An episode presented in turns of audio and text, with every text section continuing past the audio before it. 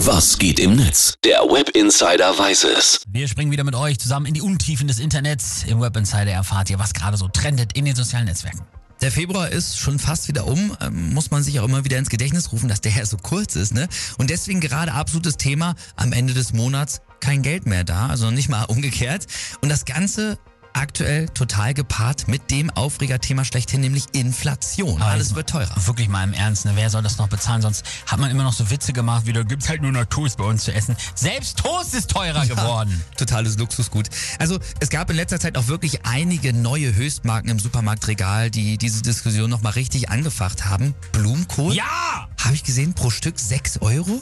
Oder Salatgurke 3,29? Hat doch mal- Salatgurke. 49 Cent. Ja, ja. Und ich war, Unbezahlbar. ich war am, am Wochenende tatsächlich im Supermarkt und wollte Blumenkohl kaufen Mhm. und neben mir war so eine alte Frau, die hat den schon in ihren Wagen gepackt, hat aufs Preisschild geguckt und hat die wieder zurückgelegt. Und zu mir ist wirklich so, Blumenkohl für so viel, das, das, dann esse ich was anderes. Also so heftig. Ja, dann schauen wir mal, was die User dazu sagen. Mayra Erler hat geschrieben, also ich weiß gar nicht, was ihr habt. Supermarktbetreiber streiten die Inflation weiterhin ab. Preise für Einkaufswagen stabil bei 50 Cent. das ist aber auch das Einzige. Ja. Dann hier, sogar Elon Musk hat gestern bei Twitter, zwar Schwachsinn, aber er hat auch Natürlich. zu dem Thema gepostet, nämlich, warum kann man die Inflation nicht mit Hexerei in den Griff kriegen, hat er gefragt.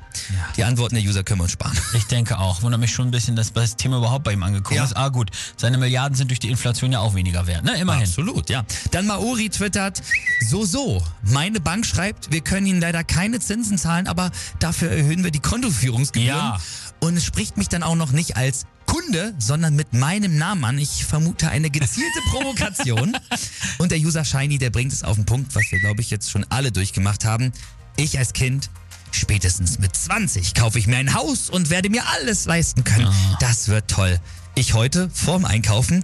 Also wenn ich jetzt noch schnell zwei Flaschen Wasser austrinke, dann habe ich mit dem Pfand genug Geld, um mir sogar eine Packung gute Chips zu gönnen.